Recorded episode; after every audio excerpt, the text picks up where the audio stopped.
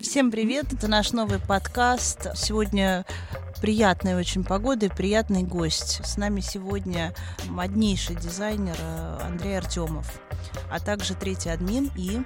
Светская Пош, э, культурная стойлер, видимо, пошла гулять и наполняться эндорфинами. Вот, поэтому мы в усеченном составе. Ну что же, Андрей, привет-привет. Всем привет.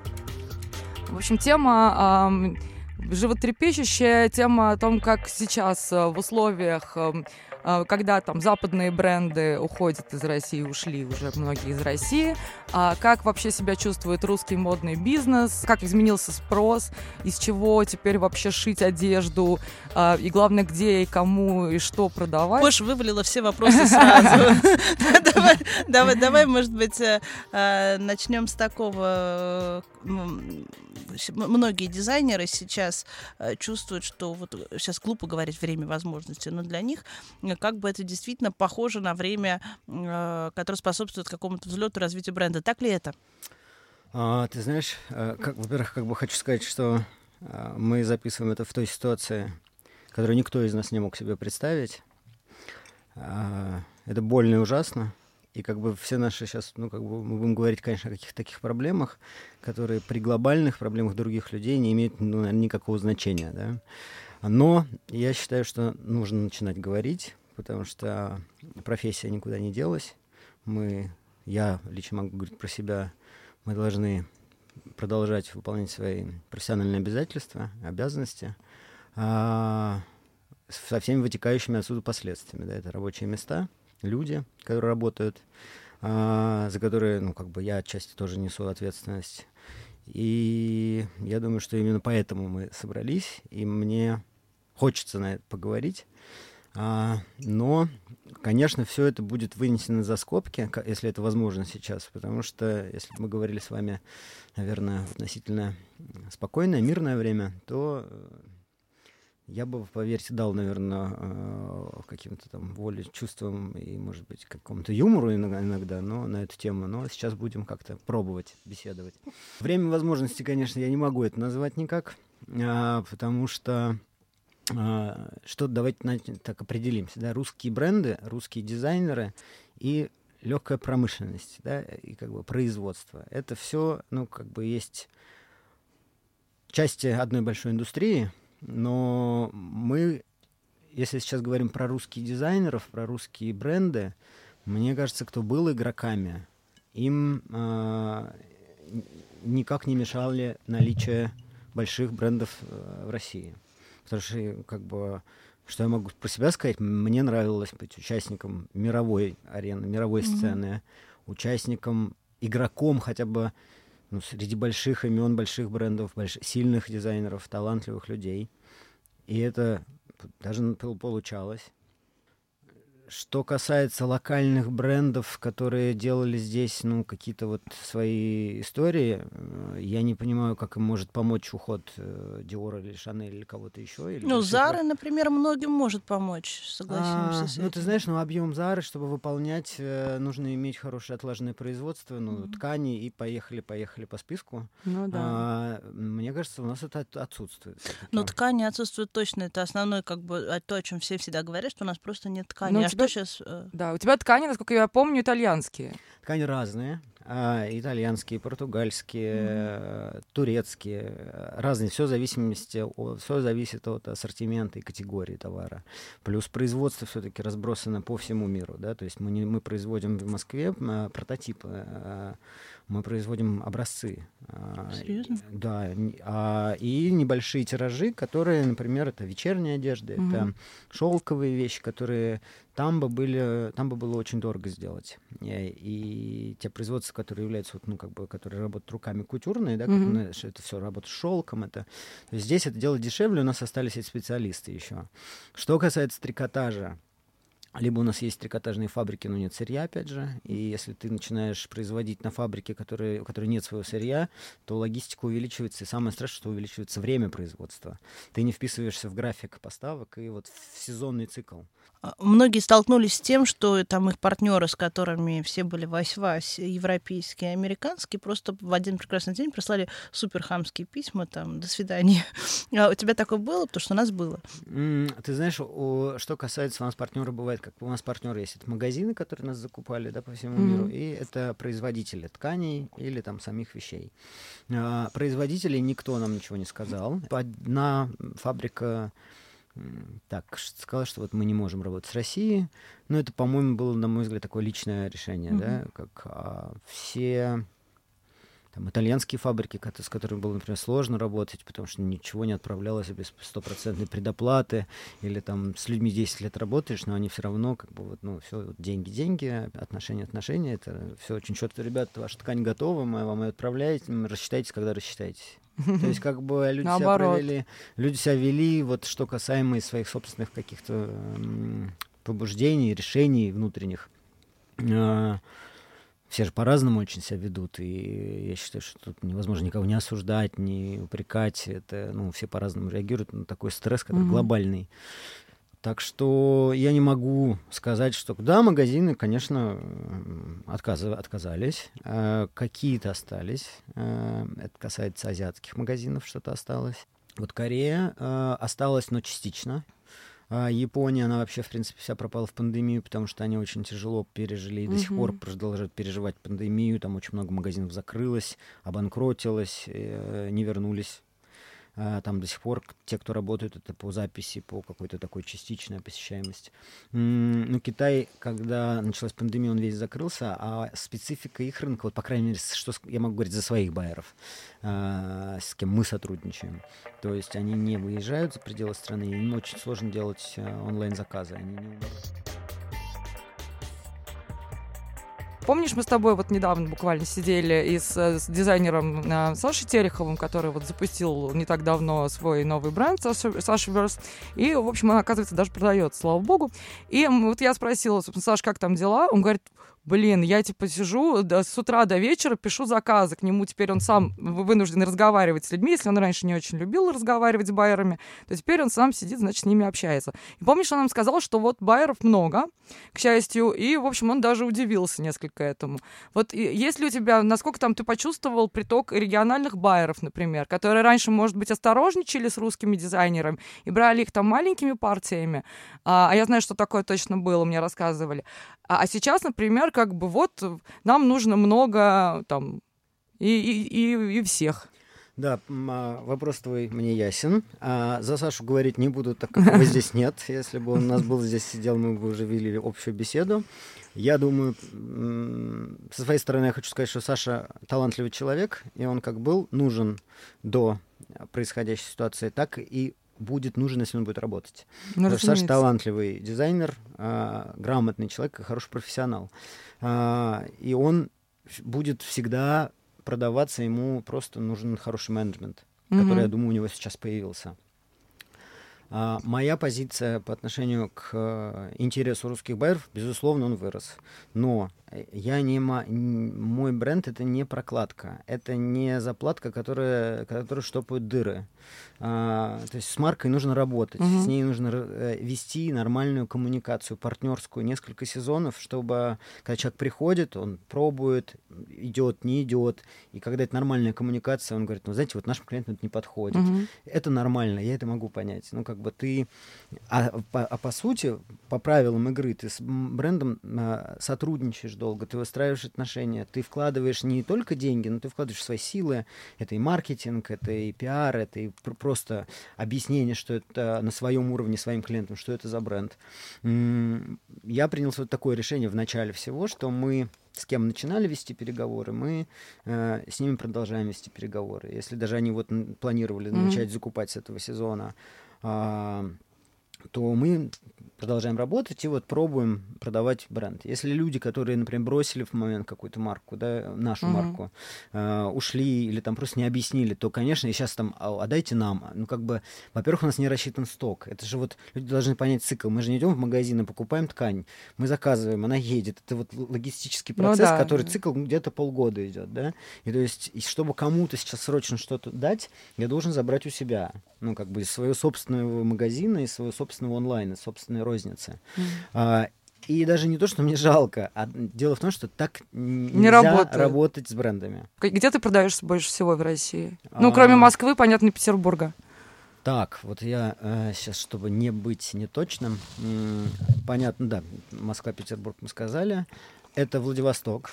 М- хорошо очень они продают. Это Хабаровск.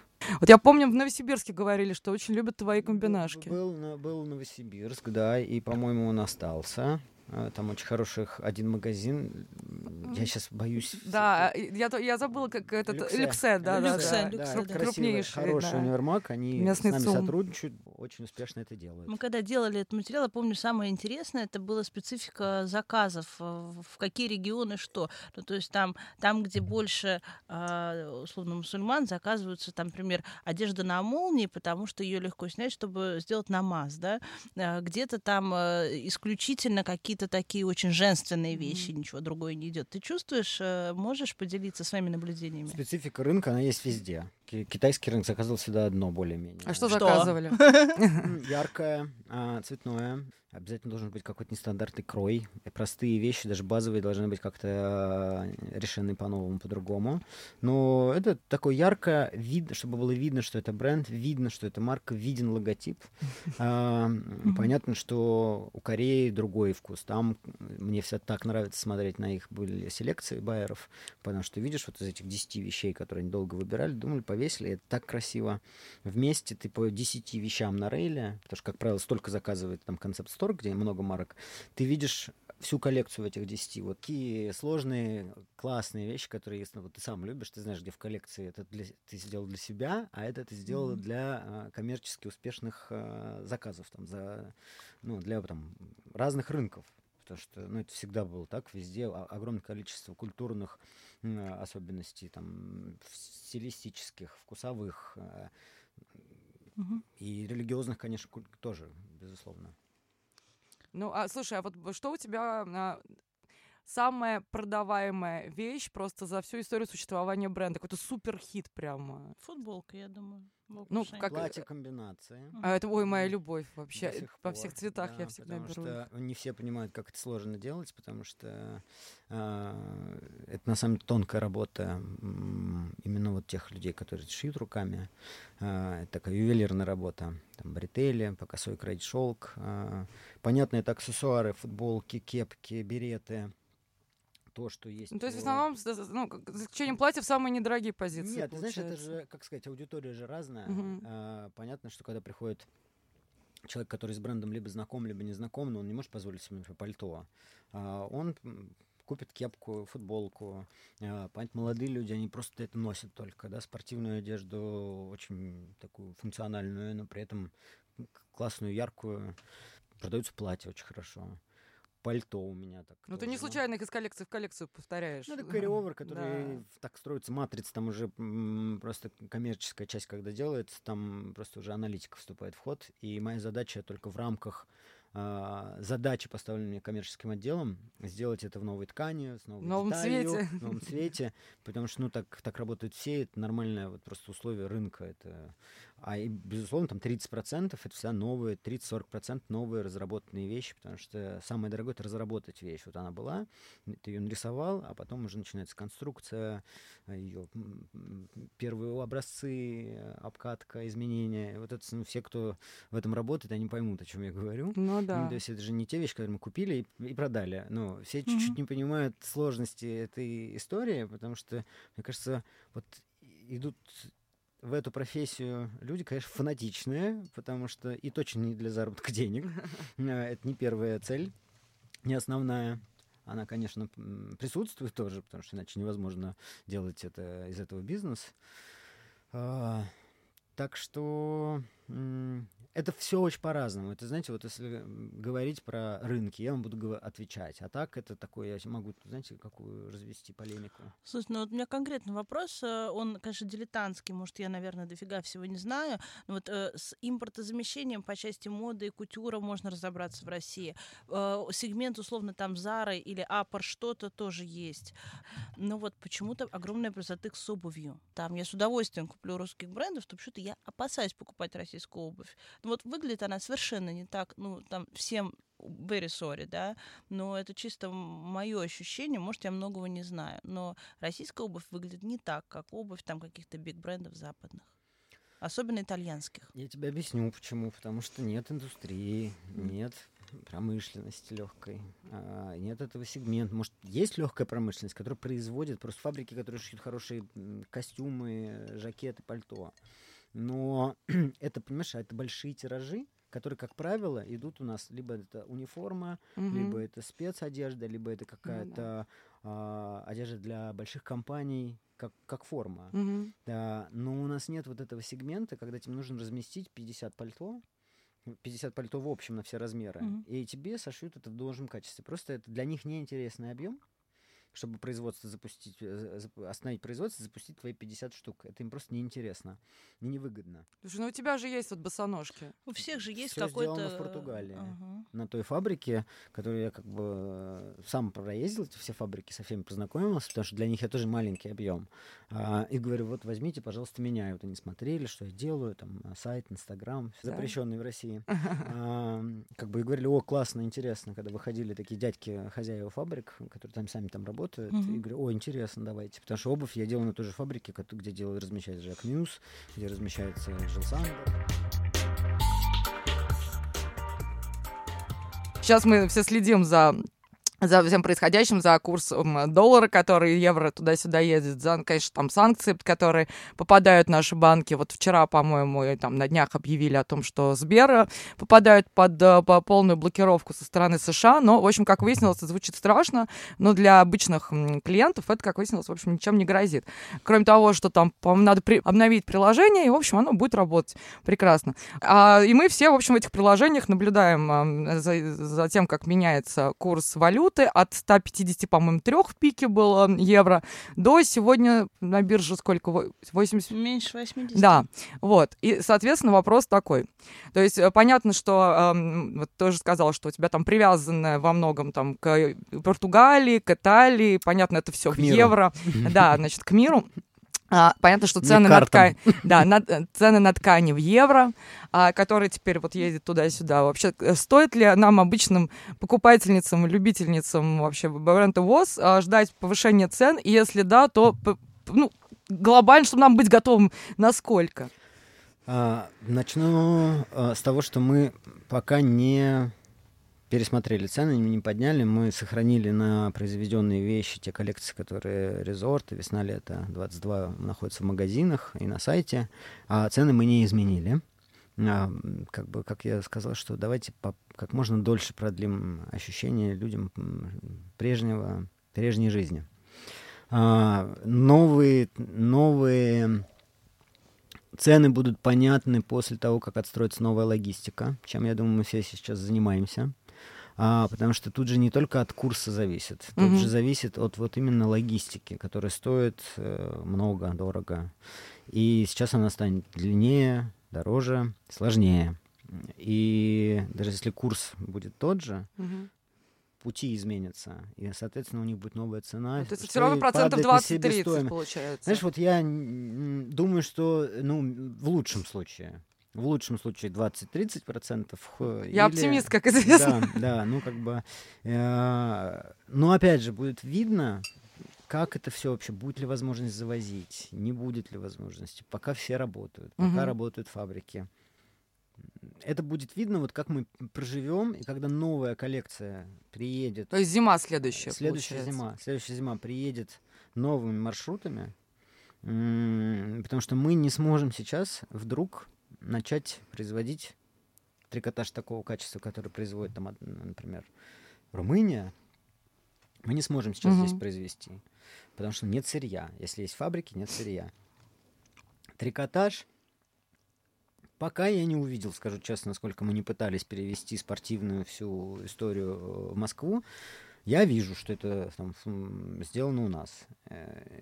Э, это не, неплохо, не хорошо, это видно. Угу. Ну, потому что есть вот, например, огромные фабрики в Португалии, которые делают всем. От Рафа Симонса до того же Индитекса э, для Зары. Просто разные объемы, но качество, стандарты качества вот одни.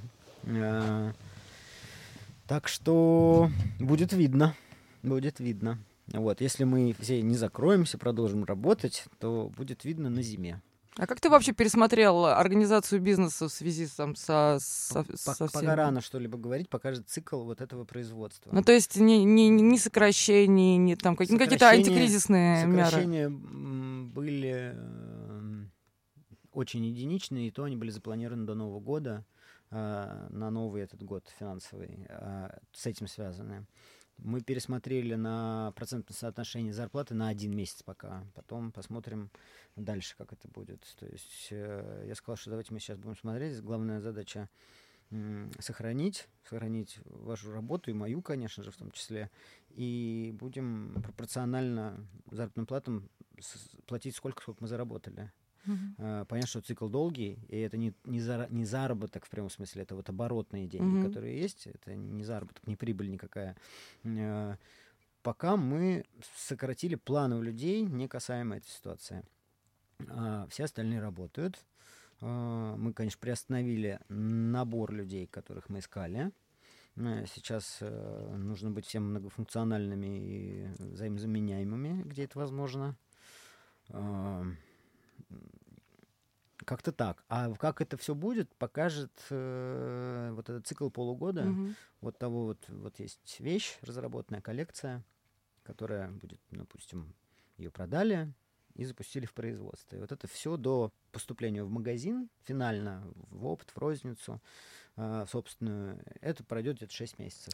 Вот тут будет все видно. А, вот, да, понятно, что будущее туманно и вообще все туманно, но тем не менее, помимо своей непосредственной а, деятельности в качестве дизайнера там, и креативного директора, ты еще преподаешь в высшей школе экономики. И вот как объяснить сейчас студентам молодым, которые еще, ребята, как известно, ну, как бы, как-то кто, кто не был в, в, в юности революционером, там нет сердца, и как вот этим ребятам, которые, естественно, находятся в, ну, мягко говоря, подвешенном положении относительно своего будущего в России как дизайнеров. А как им объяснить вообще, зачем им дальше творить и жить и э, стараться строить здесь свою карьеру? Отличный вопрос. А, спасибо за него. Я преподаю, веду мы, там, одну, свою, одну часть занятий магистратуры да, в высшей школе экономики по строению fashion-бренда.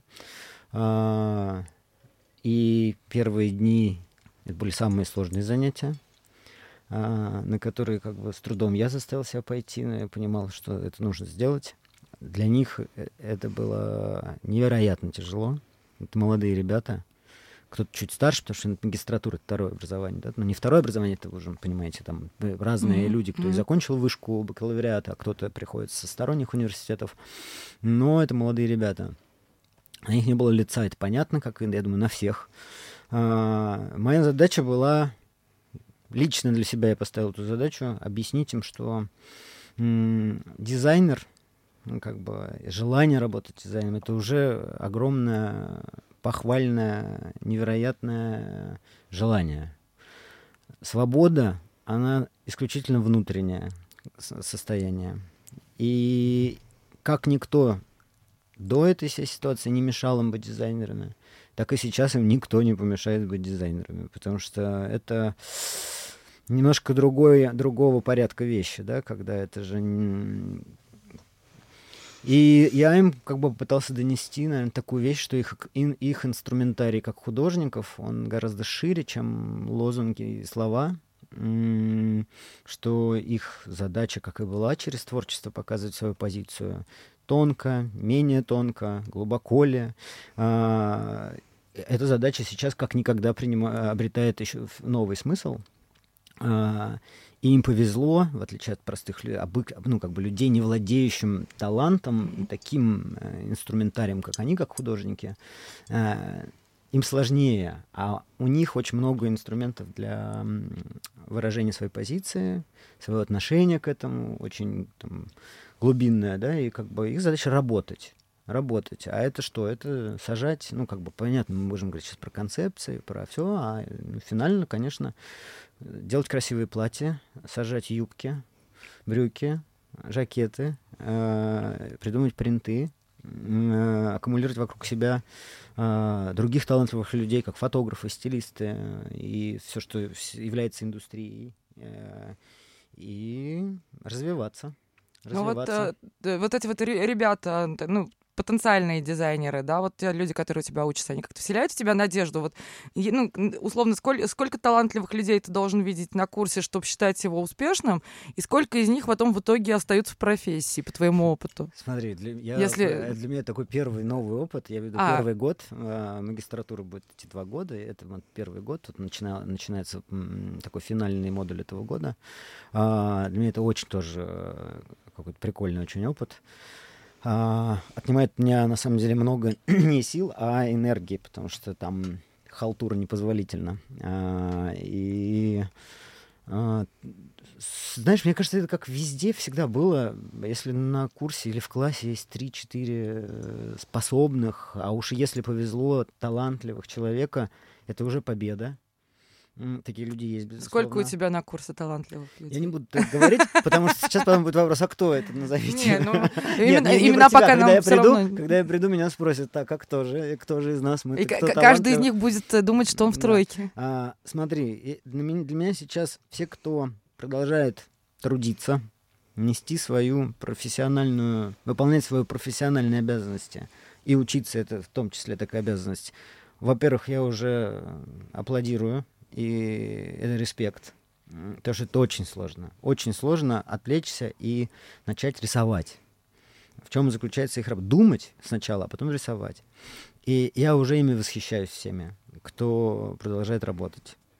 И, соответственно, я тем более сейчас не буду говорить, знаешь, там вы там талантливые, вы не талантливые. Они все молодцы, и их задача сейчас закончить, сохранить свое ментальное здоровье, это общая задача общая вообще. Задача, и развиться как профессионалы. Они это делают. Не все, но осталось больше, чем те, кто нас покинул. А, это на самом деле немного. И как бы я желаю им только удачи. Ну вот э, э, героиня ВОЗ, это всегда, как известно, это была светская девушка, которая идет домой после вечеринки, сняв каблуки э, в красивом вечернем платье. А как ты думаешь, изменится ли этот образ или и в какую сторону? Или все-таки нет, это будет останется такой богемный, как бы вот воспоминанием о красивой жизни? Mm, ну, смотри, жизнь продолжится. Ну, как бы мы будем жить я очень это надеюсь рассчитываю. Уже с оговорками а, такими. Вот, и все наши потребности в той или иной форме, конечно же, останутся, потому что это такая же потребность, как и еда, вода, дом. Концептуально, я думаю, какие-то просто, может быть, изменится настроение, потому что все равно это и мое исследование оно всегда было на такую, на разные такие очень темы вот этой стыдливости, стыда через призму все-таки позитива.